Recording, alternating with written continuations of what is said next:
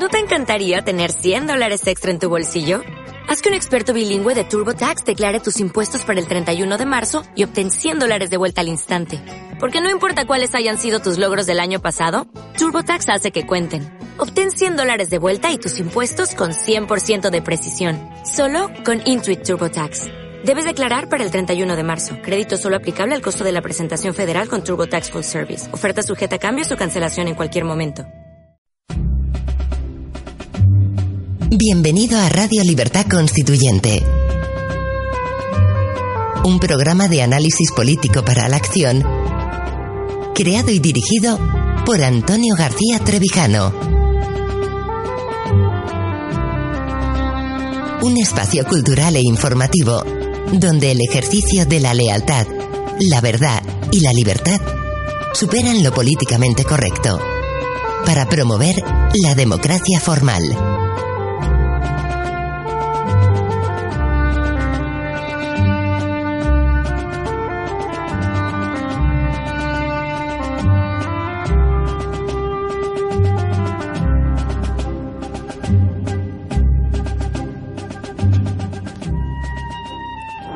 Amigos de Radio Libertad Constituyente,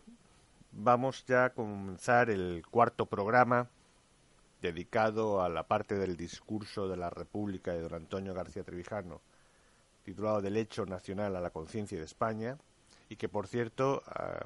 ha sido reeditado como libro aparte con el nombre de El hecho nacional y la conciencia de España. De hecho, eh, este sábado 23 sabéis que es el, el día de San Jordi y ahí estaremos, espero estar yo también, estaremos muchos, espero que vosotros también para eh, comprar y bueno y, que don Antonio os firme personalmente todos los libros que se están reeditando. Bien,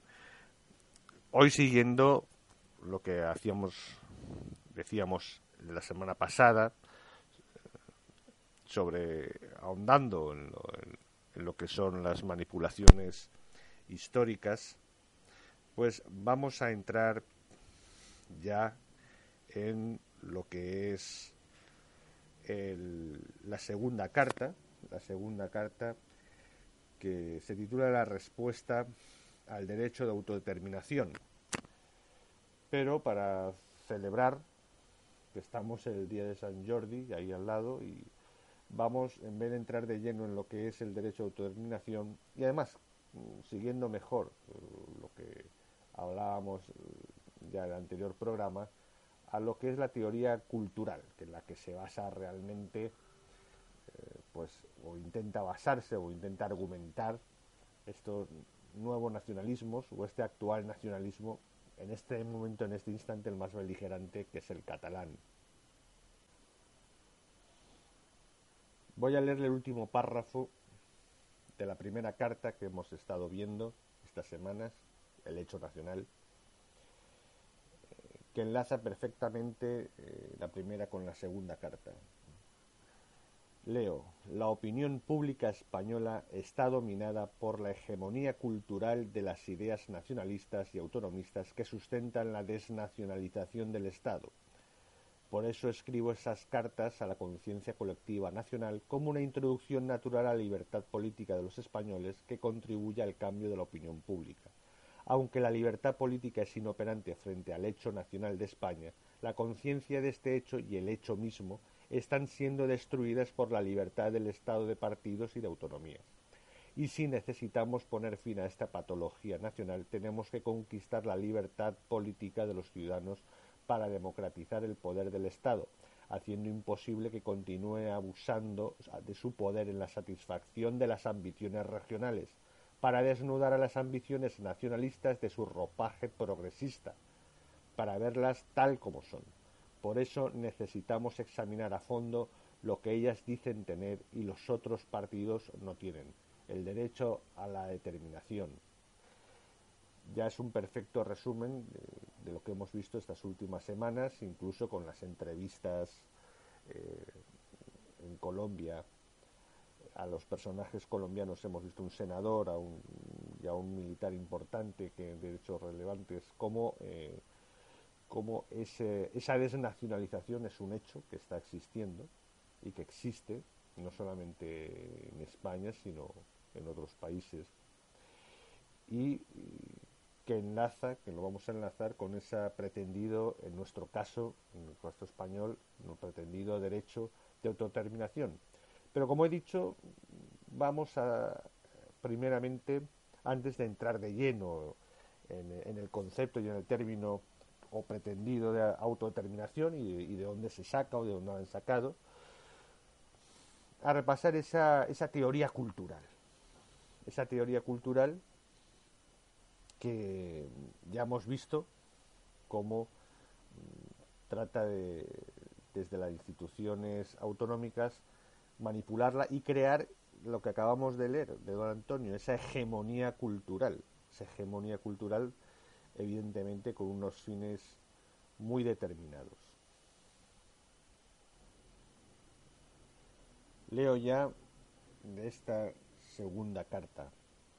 Los nacionalistas vascos, catalanes y gallegos piden en España, que consiguió su Estado nacional en el Renacimiento, el reconocimiento constitucional de un derecho de autodeterminación para País Vasco, Cataluña y Galicia, sin razonamiento ni poder alguno para imponerlo a los demás españoles, simplemente lo piden porque esta es su querencia, su sentimiento, y tan natural les parece a ellos el deseo de librarse de la comunidad que los ha engendrado con los demás españoles, como a los demás les parecería extraño el deseo de liberarse de la gravedad, habiendo nacido sin alas. Esto es un buen párrafo, una buena frase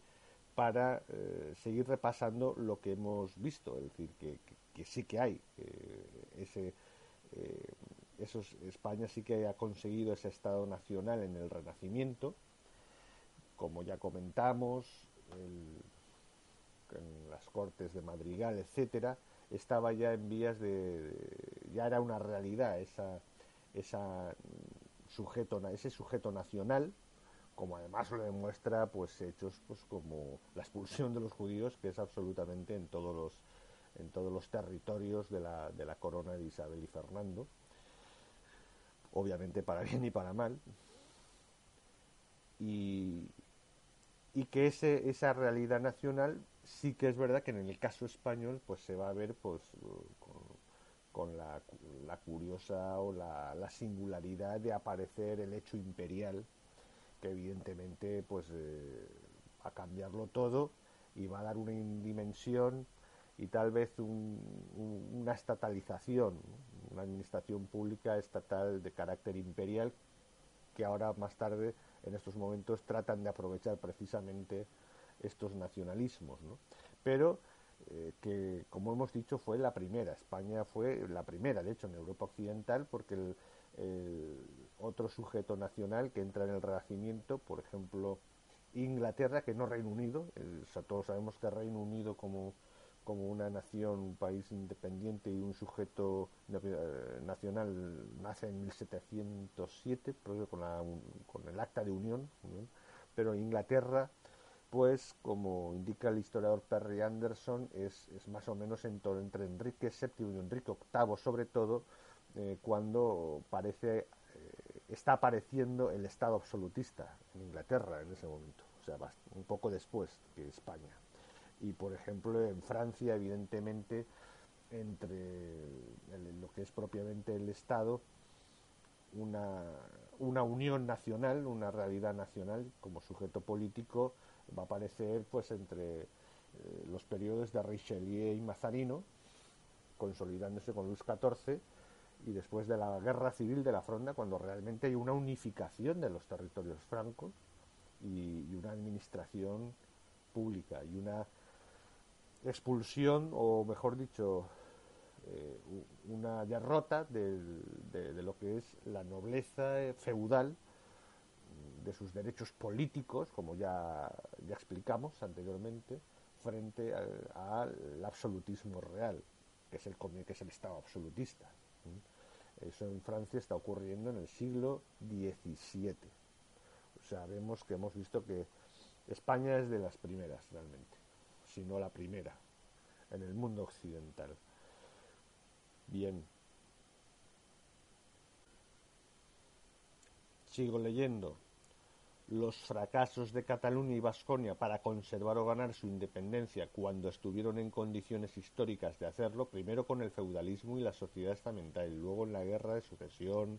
en las guerras carlistas, la revolución gloriosa liberal, la república federal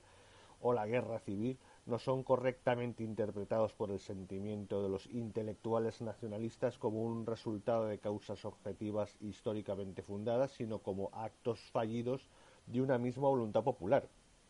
dentro de un proceso ininterrumpido de afirmación de su identidad nacional. Identidad que, pese a tantas derrotas y opresiones foráneas, se mantiene viva en la lengua, en las costumbres jurídicas y en un modo de ser y de pensar diferente al español. es decir, eh, simplemente tratan constantemente de justificar pues, lo que la realidad que precisamente Cataluña y País Vasco es que eh, nunca han sido realidades políticas.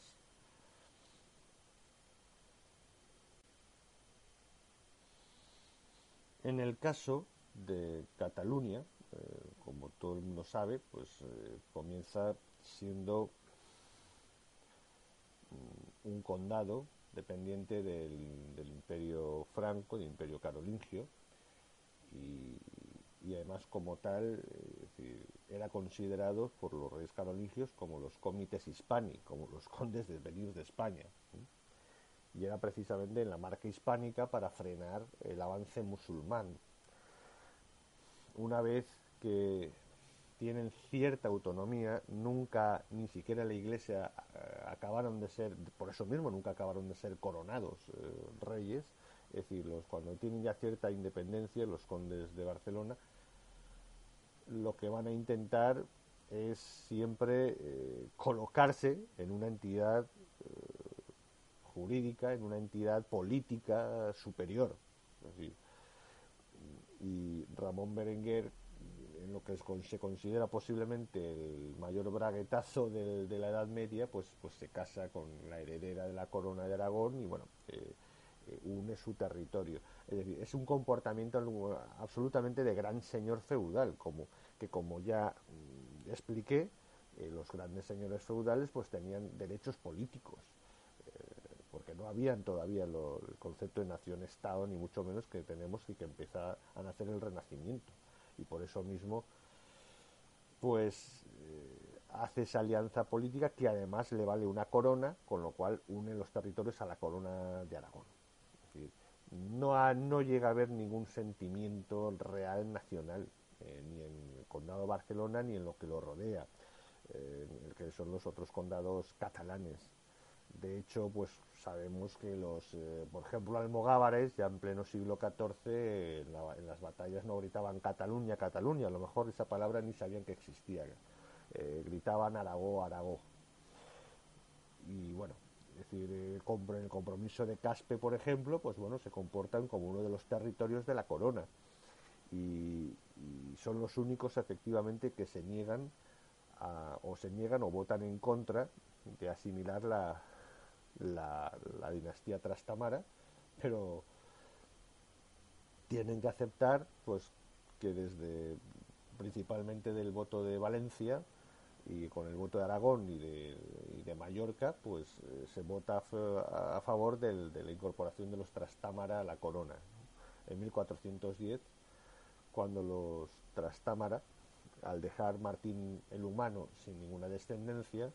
pues entonces pues eh, se deja a Fernando de Antequera convertirse en Fernando I de Aragón y así la, la corona de Castilla, la dinastía Trastamara que estaba ya entronizada en Castilla y se, eh, se introduce en Aragón. Y además, no por casualidad, sino porque ya hay una clara voluntad de lo que se llamaba la Reintegratio Hispania, es decir, la misión última de, la, de esa reunificación del, sentimiento del reino de España, del reino de España y del reino godo desaparecido, que siempre se tiene esa conciencia. Bien, en el caso vasco, pues bueno, vemos como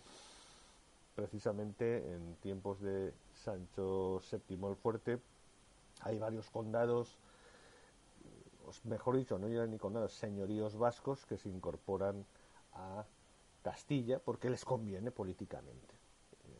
y nada más. Es decir, la única entidad sujeto independiente es el Reino de Navarra, que como ya hemos dicho en otras ocasiones, eh, su vocación era, como la de cualquier otra corona, intentar lograr esa, esa corona, ese Rex Totus Hispanie que logró Sancho III el Mayor, esa hegemonía y esa, eh, esa aspiración a ser los capaces de reunificar y devolver a la cristiandad, al mundo cristiano, la realidad de España y unificarla. Esa vocación la tienen los navarros hasta que su poder cae, cae ante el nacimiento y, crecimiento de vástagos suyos, es decir, de, Castilla y de Aragón. Eh, los vascos sí, tienen, eh, sabemos que, desde la antigüedad tienen presencia, pero nunca han constituido eh, una nación ni nunca llegan a constituir ningún territorio independiente. Y precisamente cuando Navarra ya no tiene ninguna esperanza de futuro, eh, porque está cerrada en su expansión hacia el Islam eh, por, por, Castilla y por, por, Aragón, pues comienza una guerra civil constante eh, interna entre los partidarios de acercarse a los franceses y los partidarios de acercarse a los, a los castellanos, ¿eh? entre agramonteses y viamonteses, que, que se saldará pues con la incorporación de Corona por Fernando el Católico y una parte de Navarra pues eh, adhiriéndose a la influencia de Francia. Por lo tanto, demuestra perfectamente que el nacimiento de Navarra como reino, como sujeto político, como otros sujetos políticos, no tenían más función ni más vocación que la de intentar ser una hegemonía que recuperara, que se legitimara por eh, esa, esa misión última de revivir la Hispania, que se había perdido ante el Islam.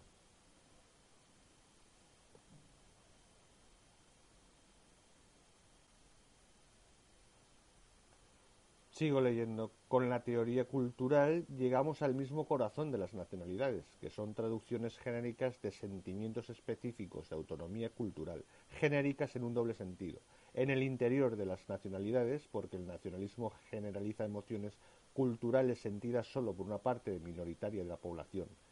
Hacia el exterior, porque generaliza una particularidad cultural para oponerse a la nación española de la que reniega sin saber que está renegando a sí misma, evidentemente. Y dice un poco más abajo, y eso nos clarifica bastante, no es la necesidad de autonomía cultural lo que conduce al derecho de autodeterminación en las nacionalidades lingüísticas, sino este objetivo político el que hace nacer aquella necesidad cultural de autonomía. O lo que es lo mismo, en realidad ya lo que nos está anunciando don Antonio desde aquel 1994 es que eh, no es que traten de construir un derecho de autodeterminación,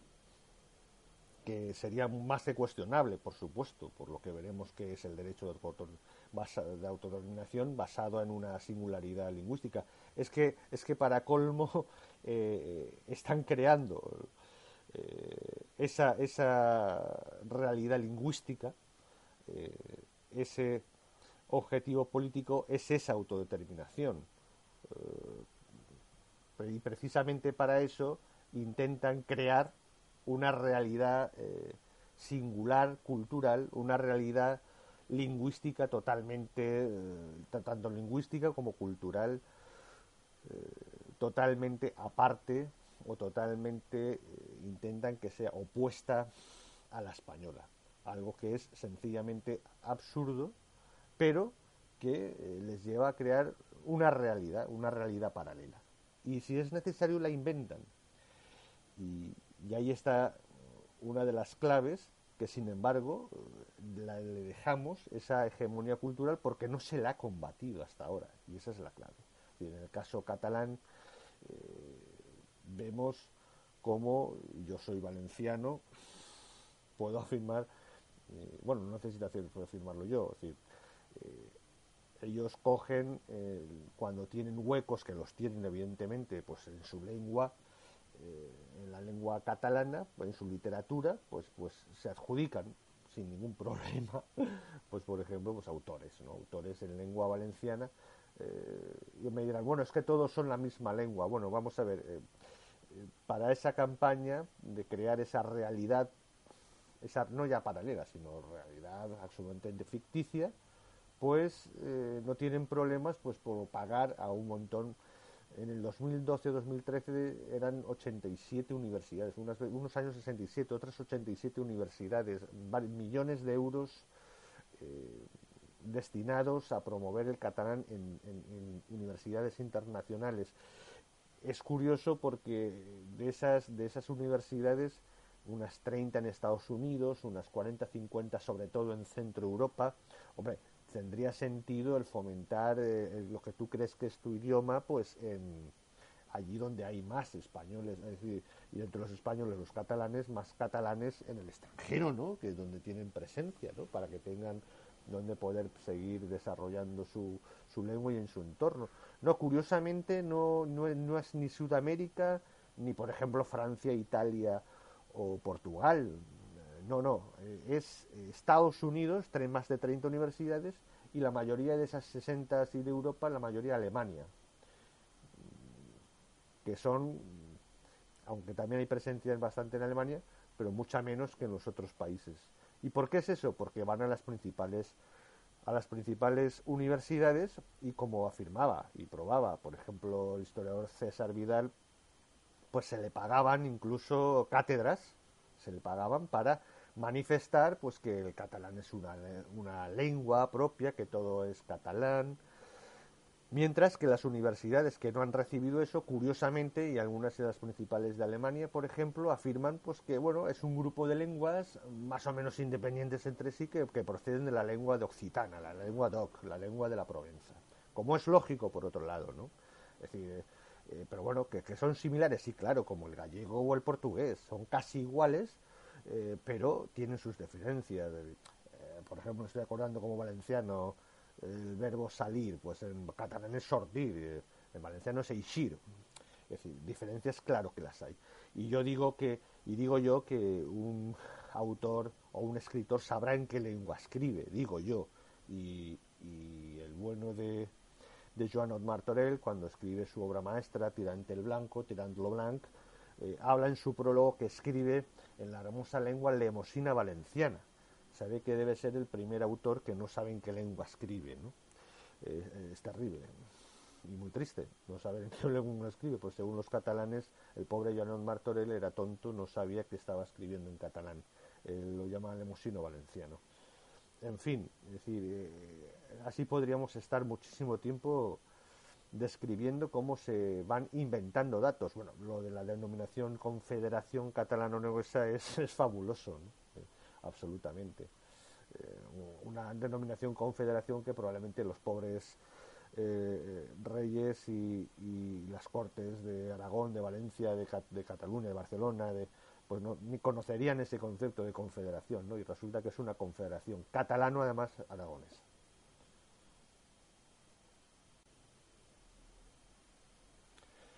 Y en el caso de la lengua vasca, todos saben que prácticamente se ha reinventado. El llamado euskera prácticamente es una invención de Sabino Arana y se ha reinventado, sí, la parte de lenguas, los vocablos de lengua, esa lengua antigua románica, por supuesto, que, quedaba. Pero, eh, como hemos visto, es la teoría cultural la que se, se tratan de principalmente argumentar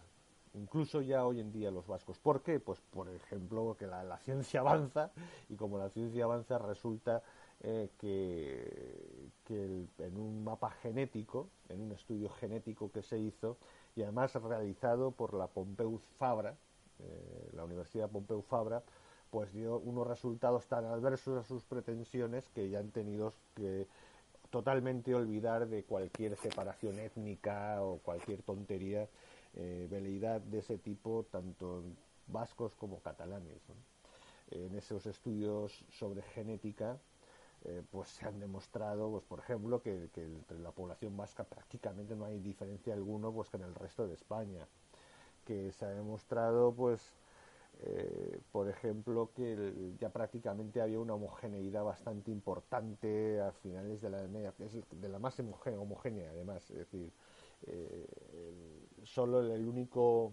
el principal aporte genético que ha habido